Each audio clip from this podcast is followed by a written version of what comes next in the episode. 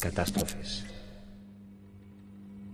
Pues hola a todos, bienvenidos a otra catástrofe, a todos. y esta sí fue una catástrofe que ya más o menos habíamos adelantado, pero antes de empezar con tragedias, con catástrofes de vida, bueno, pues le doy la bienvenida. Alma, ¿cómo estás, mana? Hola, ¿cómo estás? Pues muy bien, la verdad es que sí, como dices, ha sido como un, una revolución esta vuelta a clases por un montón de cosas que que volvieron a cambiar por un montón de ajustes o reajustes que estamos haciendo sobre la marcha. Y bueno, pues un placer estar aquí contigo de nuevo. Igualmente, igualmente, los saludamos a todos desde la Facultad de Artes Visuales de la, de la Universidad Autónoma de Nuevo León en Monterrey, con mucho orgullo. Bueno, de repente así como que no tanto orgullo, pero por lo general con mucho orgullo. Alma, Pregunta importante. Esta catástrofe, la última catástrofe que, hemos, que nos tocó vivir, el regreso a clases. Después de dos años de más o menos ya entenderle un poquito a la parte de, de, este, de, las clases digitales, de capacitarnos, de todo este rollo, sopas. Regresas porque regresas, hijo, de, hijo del estrés ¿Qué onda? Platícame tú, ¿cómo lo viviste la experiencia? Y ahorita te platico yo cómo la viví. Fíjate que un poco sí, sí lo estábamos esperando porque sabíamos que, que ya era de un momento a otro. Sin embargo, creo que fue una decisión como de la noche a la mañana. No sé de quién, pero creo que fue una decisión de la noche a la mañana y eso un poco como que choqueó. Y también bien raro que, de pronto se dejaron de, presentar en, la televisión y en los medios o a comunicar. Cuántos casos diarios estaba viendo, porque yo estoy segura que al día de hoy sigue habiendo casos diariamente, pero los dejaron de comunicar, yo creo que un poco para llevarnos a la inconsciencia de decir, pues ya olvídalo y, toma tu vida otra vez, ¿no? Y, bueno, regresar creo que ha costado porque seguramente esta pandemia estará dejando un montón de problemas eh, psicológicos, donde hay gente que al día de hoy no había salido para nada de su casa y entonces el volver a tener contacto con personas le da miedo, le intimida o simplemente creo que no está dispuesto a, querer llevar ese riesgo, ¿no? Eh, personalmente, pues tú sabes, nosotros ya estábamos yendo eh, diariamente a realizar actividades administrativas. Entonces, la realidad es que no nos costó tanto trabajo. Por supuesto que, hombre, si te, si te viene como una carga de decir, hijo, todo lo que invertí en equipo, todo lo que invertí en tantas cosas que hice para llevar las clases desde la casa. Pero yo creo que los podremos aprovechar porque, como, como hemos dicho varias veces, este tipo y esta metodología de trabajo seguro es que llegó para quedarse de una forma o de otra. Eh, sí, tienes razón, la verdad. Bueno, yo me cuento, bueno, a ver, yo te voy a decir cómo lo viví yo. Yo lo primero que dije es, Nel pastel, no quiero. Yo soy, yo fui uno de esos que, que la, regresar a la actividad social eh, me costó y todavía hasta la fecha me sigue costando un poco en ciertos momentos. Mira, eh, de hecho, por ejemplo, cuando estaba en la mera etapa de la pandemia, mi psicóloga que teniendo sesiones por Zoom me dice, oye, ¿cómo, cómo te has sentido? Y yo, feliz, Feliz porque no tengo que ver gente, yo, por favor, qué, qué delicia no tener. Porque es que, mira, el asunto conmigo, tú sabes que yo siempre estoy tratando de controlarme todos mis filtros para no andar haciendo y diciendo tonterías. Tú sabes cómo soy, tú sabes que hago mucho esfuerzo. Entonces, a mí la pandemia, la verdad, fue un, fue un descanso social, o sea, el descansar y no tener que preocuparme por actitudes, acciones o el deber ser social. Híjoles, para mí fue una delicia estarme, o sea, estar todo, era muy fácil controlar todo, si me explico? Y controlar, controlarme a mí mismo, que eso es lo que más me, me, me ayudaba. Eso es en cuestión social. Obviamente tuve repercusiones en el físico, en, otros, en otras cosas, pero, pero yo en, a manera personal, a mí sí me costó mucho, a mí sí me dolió, yo estoy muy renuente.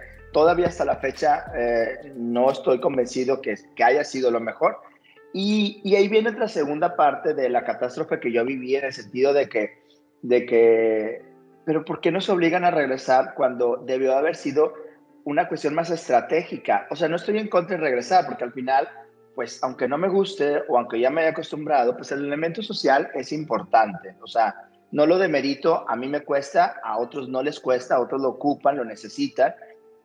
y es muy respetable, no, no estoy criticándolos, pero por ejemplo creo que debió haber sido, creo que lo que más critiqué yo en el momento fue la falta de estrategia, o sea, es, órale, tírale. Y yo, y yo también me quedé como tú, o sea, le invertí tanto tiempo a, a, a, realizar mi clase, a, aprender a dar la clase en digital, a poder manejar a los alumnos, a poder entender todo lo que incluso habíamos tratado en otras catástrofes tú y yo. Y de repente a la noche a la mañana, ¿sabes qué? Olvídate de eso y vuelve como mole. Eh, ah, la verdad para mí sí fue un shock importante y yo la crítica que más haría, porque no, eh, para mí la crítica fue más esa, ¿por qué lo haces sin estrategia? ¿Por qué lo haces de golpe y no piensas en una manera más, eh, más suave de volver a readaptarnos a la sociedad? Ahora sí que aunque se oiga como, como, como si hubiéramos estado en prisión, con todo respeto a las personas que viven esa situación, pero yo creo que eh, fue esa cuestión, o sea, creo que, creo no, hay, no hubo ese sistema de readaptación social y hasta, hasta la fecha creo que nadie lo ha planteado. Esa, bueno, yo no he escuchado, hasta ahorita que estoy hablando contigo, se me ocurre pensar, ¿por qué no, por qué no hubo una planeación de readaptación social? Sí, creo que, como tú dices y, y platicábamos ahorita, fue un, una, una asimilación de la idea eh, muy, muy extraña, muy rápida, en donde un día estábamos a distancia y al siguiente rompíamos completamente con eso. Y eso ha generado también disgusto en, ya no digamos en profesores, sino en, en estudiantes, ¿no?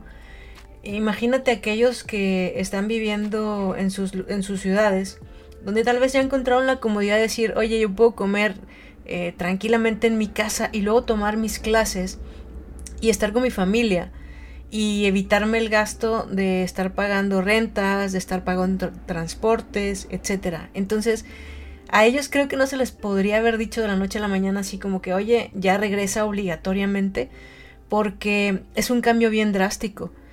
Y en el caso de los profesores no, porque creo que nuestra situación es diferente, lo nuestro es trabajo y entonces es en el momento que nos dijeran teníamos que acudir.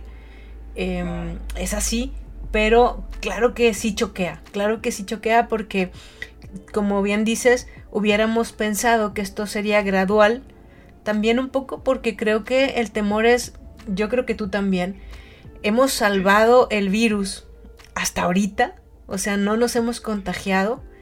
Y entonces de pronto decir, oye, voy a estar rodeado de un montón de gente que no sé si se cuida o no se cuida, o, o si realmente, o, sea, o con quién entra en contacto cuando viene hacia acá. Es decir, los virus, ¿no? Los virus empiezan a, a, volar y a estar en, en, lugares que, por ejemplo, a mí me toca dar en salones de computación que están muy cerrados. Y, y entonces, la verdad es que eran muchos factores con los que había que lidiar, tanto mental como físicamente, ¿no? Sí, emocional, sobre todo esa parte emocional. Creo que se, nos olvidó completamente que hay este factor emocional y ese es el que siempre se nos olvida, ¿eh? O sea, pensamos en lo psicológico, pensamos en lo físico, pero no en lo emocional. Y creo que fue un choque tremendo. Este, te digo, los maestros al fin y al cabo, pues nos tuvimos que aguantar, ¿se me explico? Pero pero a veces también pensamos que, a ver, yo como maestro, a, ver, eh, yo estaba, tú me viste cómo estaba, yo estaba bien estresado. De hecho, días antes de las reuniones y de empezar la clase, no dormía, ¿eh? O sea, sí estaba, sí me, a mí sí me pegó fuertemente y, y, yo, yo tenía miedo. De hecho, los primeros días iba hasta con doble cubrebocas. Entonces, creo que sí, ahorita ya, ya se nos pasó un poquito, a mí también ya se me pasó un poco el, el, el estrés, el miedo este, pero sí fue una cuestión muy, o sea, no es lo mismo ir al administrativo y tener una reunión con una o dos personas a estar en un grupo de 15, 20 personas en un salón donde otra también fue esa, que muchos de los salones no están adaptados para una situación como tal, para una contingencia de tener un mínimo y no, y pues nosotros somos una universidad este, pública, para bien o para mal, pues, pues tenemos muchos alumnos y no es queja, simplemente así es y los salones no están pensados o nunca fueron pensados para una situación como esta. Entonces sí fue una cuestión muy fuerte, yo en particular estaba muy renuente. Eh, y, otra parte que yo quería hablar contigo es algo también que a mí no me gustó. Eh, o sea, entiendo por qué la necesidad, pero por ejemplo, se invirtió tanto en tecnología eh, a nivel personal, a nivel, eh, eh, a nivel de facultad, pero también a nivel universitario, se hicieron muchos esfuerzos por, por, por, por, por adaptarnos, por, por, dar una respuesta con la mejor calidad posible. Y luego de la noche a la mañana yo sentí como que fue un, olvídate de todo eso y vuelve a como estabas hace dos años. Entonces yo dije, porque de hecho yo creo que para mí eh, la pandemia es un punto de ruptura. Esto de las clases digitales no, no debe, o sea, perdón, debe, debe de mantenerse porque muchos alumnos ya le vieron, ya, ya entendieron y ya, ya, le, ya le agarraron la onda. Desde el hecho de que hace mucho hablábamos también en otro episodio por ahí, hablábamos de la cuestión del poder, que ellos ya saborearon el poder y ahora volver a regresar, pues también se pueden generar estos choques. También la cuestión de la factibilidad. Yo, por ejemplo, ahorita tengo muchos alumnos. Yo les di, yo les di la oportunidad, por ejemplo, como experiencia, si saben que los que quieran venir al salón vengan y los que no, desde su casa o desde su trabajo. Y muchos me tomaron la palabra. Muchos dicen, Lalo, yo estoy en séptimo semestre, estoy trabajando, mejor ahí te escucho. O sea, eh, y es eh, la clase, porque al final la clase estaba pensada para que estuviera en un entorno digital. Entonces, regresar así al, al Live Survivor y hacerlos regresar nada más por una hora y gastar el camión y gastar, y no solamente era, el, era el, el, transporte, era el tiempo y sobre todo, muchos tenían que viajar en transporte y pues tenían que estar conviviendo también en camiones saturados eh, por el transporte que tenemos, que no es el más efectivo ni el, ni el, ni mejor calidad, y también era exponerse a ellos y muchos no estaban cómodos con esa situación.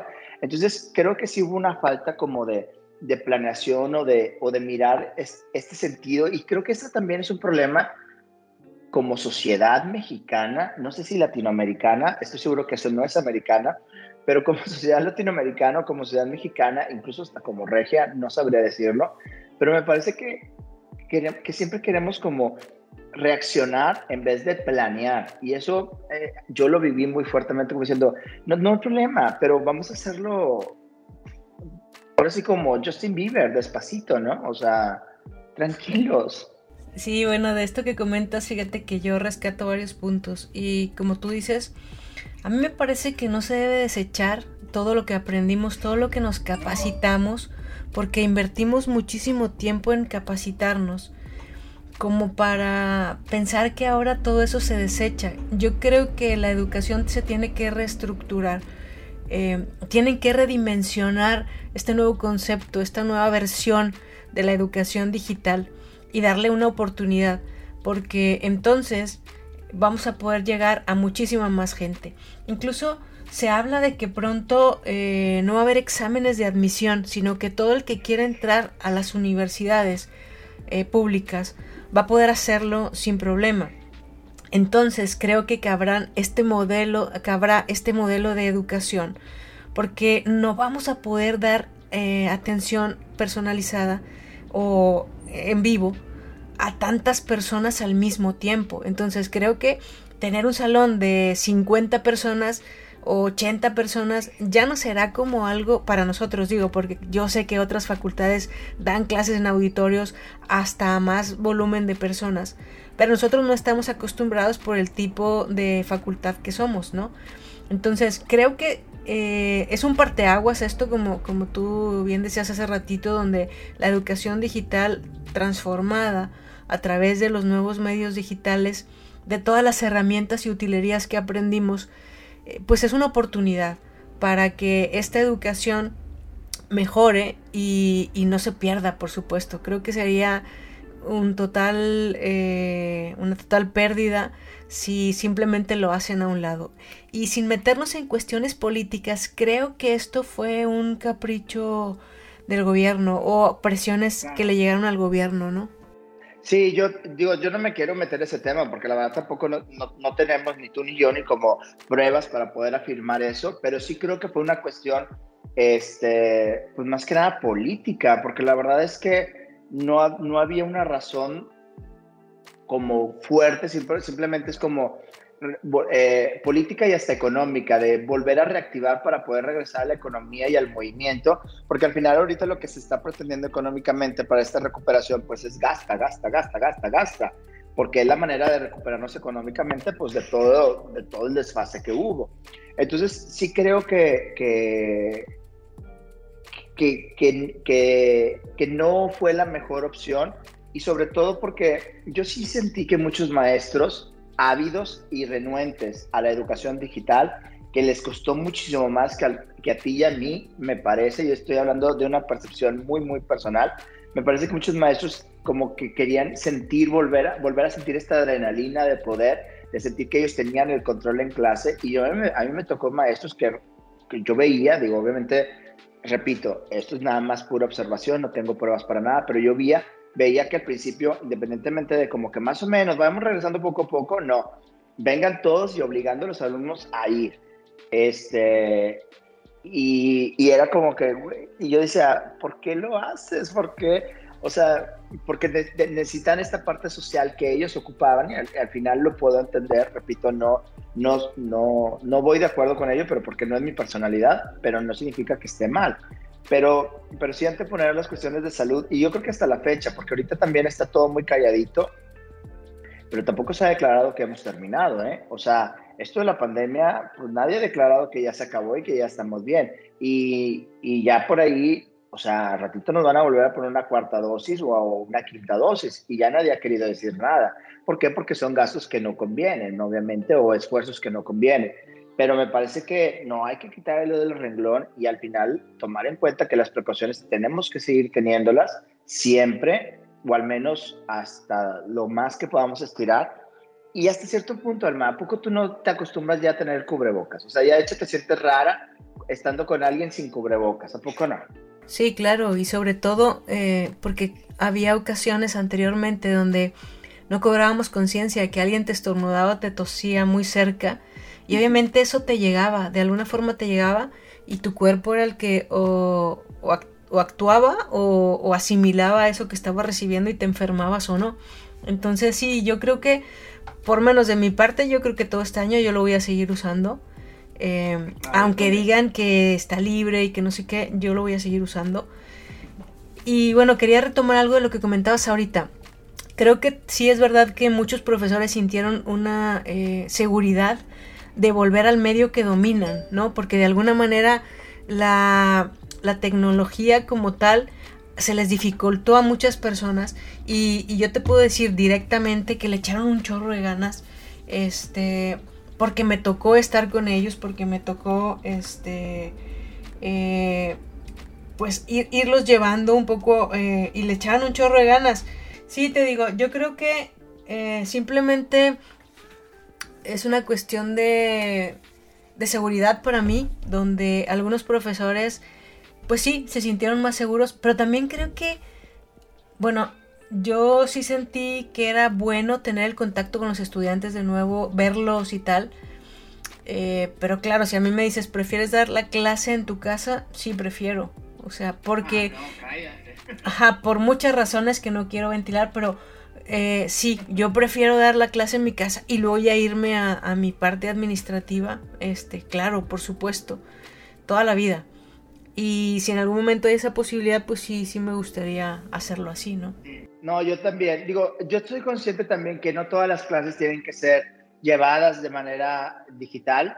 Este, creo también mucho en este elemento mixto, porque al final creo que tanto los alumnos como los maestros no es bueno también ser tan radicales como eh, todo digital, eh, todo, todo eh, presencial. Creo que tenemos que trabajar estas, estas partes mixtas o estas partes híbridas donde decir, bueno, sabes que estos días bien calendarizados y bien propuestos, sabes que estos días nos vamos a ver en el salón de clase y estos días nos vamos a ver digitales. O sea, creo que tenemos que tratar de, de, generar estos puntos intermedios. Sí creo que también como esta, esta, esto como fue muy abrupto, tampoco nos dieron chance de planear esta situación, cosa que yo hubiera agradecido mucho. Y sabes que mira, este mes a lo mejor, este, eh, que será la otra. También administrativamente querían que estuviéramos los maestros en el salón, querían, querían vernos presentes ahí. Cosa también que me parece, híjoles, o sea, es como darme tres pasos atrás, porque si ya habías hecho sistemas o habías organizado para revisar que los alumnos, que los maestros estuvieran trabajando, pues para qué también, para qué, para qué, para mí se me hizo una enfermedad, ¿eh? O sea, pero bueno, quieres que esté aquí, estoy aquí, pero dame entonces chance, por favor, de planearme para yo también emocionalmente eh, organizarme y, reinsertarme en, en, este entorno que me sacaron también muy abruptamente y que, y que yo sí agradecí mucho, ¿verdad? Sí, en este punto nada más yo quisiera aclarar algo que, digo, lo sé, lo sé porque un poco lo viví. Eh, todo este mandato vino para nosotros desde Rectoría fue así. Eh, Recursos Humanos dijo, oye, este, necesito que se presenten y te voy a decir algo Personas como tú o como yo seguro no tienen un problema porque estábamos dando nuestras clases, porque las estábamos dando del tiempo adecuado, porque no hemos faltado, etc. Pero así como nosotros, seguramente hay otros que, que no. Seguramente hay otros que se estaban salteando y es por ellos que necesitan hacer como apretar a todos y decir, oigan, ¿sabes qué? Todos presenciales los profesores, porque necesito saber que están yendo, porque necesito que firmen, eh, todas estas medidas que, que pues usa eh, la administración, las administraciones de las empresas para poder tener a los empleados este pues en control, ¿no? Sí, no, no, no, y eso lo entendí perfectamente, porque al final, bueno, yo sé que tú y yo cumplimos nuestras horas y, y, no, y bueno, en ese aspecto me queda perfectamente que no hubo ni una queja. Digo, está, al final estamos hablando de cada, cómo, eh, cómo nos fue a cada quien en la feria, ¿verdad? O sea, vamos a hablar de cómo nos fue. Y sí, también yo, yo escuché casos de maestros que a lo mejor sí se pasaban, este, que a lo mejor unos que le echaban ganas, pero le batallaban, y otros que ni le echaban ganas y que de plano ni querían batallar. Entonces, sí entiendo ese punto, pero sí creo que también, este, creo que, que se deben de hacer esfuerzos de entender que estamos viviendo una nueva era, eh, una era digital y, más que volver a regresar a la normalidad y entre comillas normalidad porque ahorita ya, ya perdimos la noción de normalidad me parece eh, y, y, querer regresar a la antigua normalidad me parece que tenemos que ser cuidadosos porque ya no estamos en esa era. Yo creo que el cambio fue muy drástico fue muy duro y creo que tenemos que planear para, para la nueva era que estamos viviendo que creo que tendría que ser mixta para, irnos preparando poco a poco al 100% digital, tanto las generaciones como, como toda la sociedad como tal, porque también eso de, de esta, esta parte de recursos humanos, de a fuerza tiene que estar ahí la persona, eh, pues me parece también como decir, este, pues eso es del siglo pasado, pero también entiendo que hay muchas personas que pues no estaban cumpliendo como debían de cumplir, ¿sí me explico? Entonces son esas cosas como que tenemos que estar revisando y aclarando y viendo y, planeándola sobre todo, para no sentir de esta, esta, pues este, para mí fue muy fuerte. Y yo también he escuchado amigos que también, que no solamente en la parte de, de la educación, sino también que regresaron al trabajo y también diciendo como que yo estaba feliz en mi casa trabajando, trabajaba más en mi casa que, que, que estando aquí en la oficina. Entonces creo que es una nueva era y creo que más que estar renuentes, eh, tenemos que empezar a prepararnos y readaptarnos, me parece a mí eh, rescato de esto que acabas de comentar, eh, el, hablar de, un sistema mixto o un sistema híbrido. Creo que esa debería ser la pauta. Ya no pensar en que todas las clases siempre tienen que ser 100% salón, sino rescatar esta parte híbrida o esta parte mixta.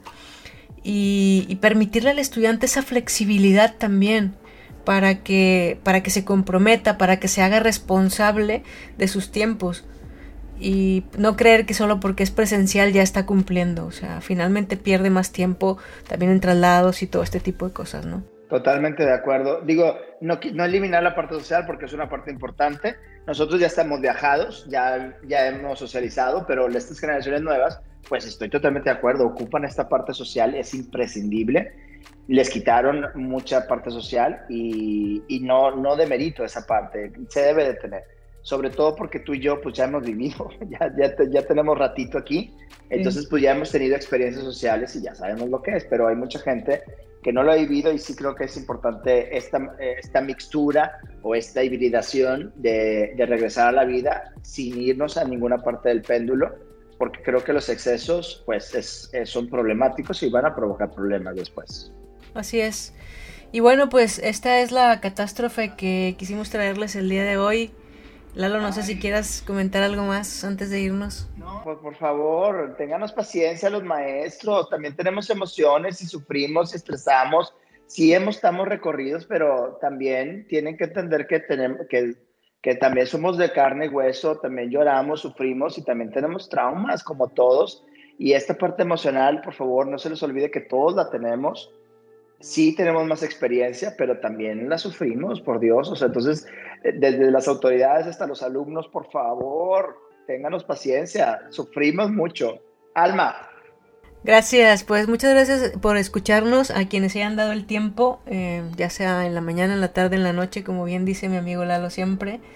Y acá los esperamos dentro de 15 días con una catástrofe más. Lalo, un placer. Un abrazo tremendo. Nos vemos en 15 días a ver qué catástrofe nos encontramos ahora.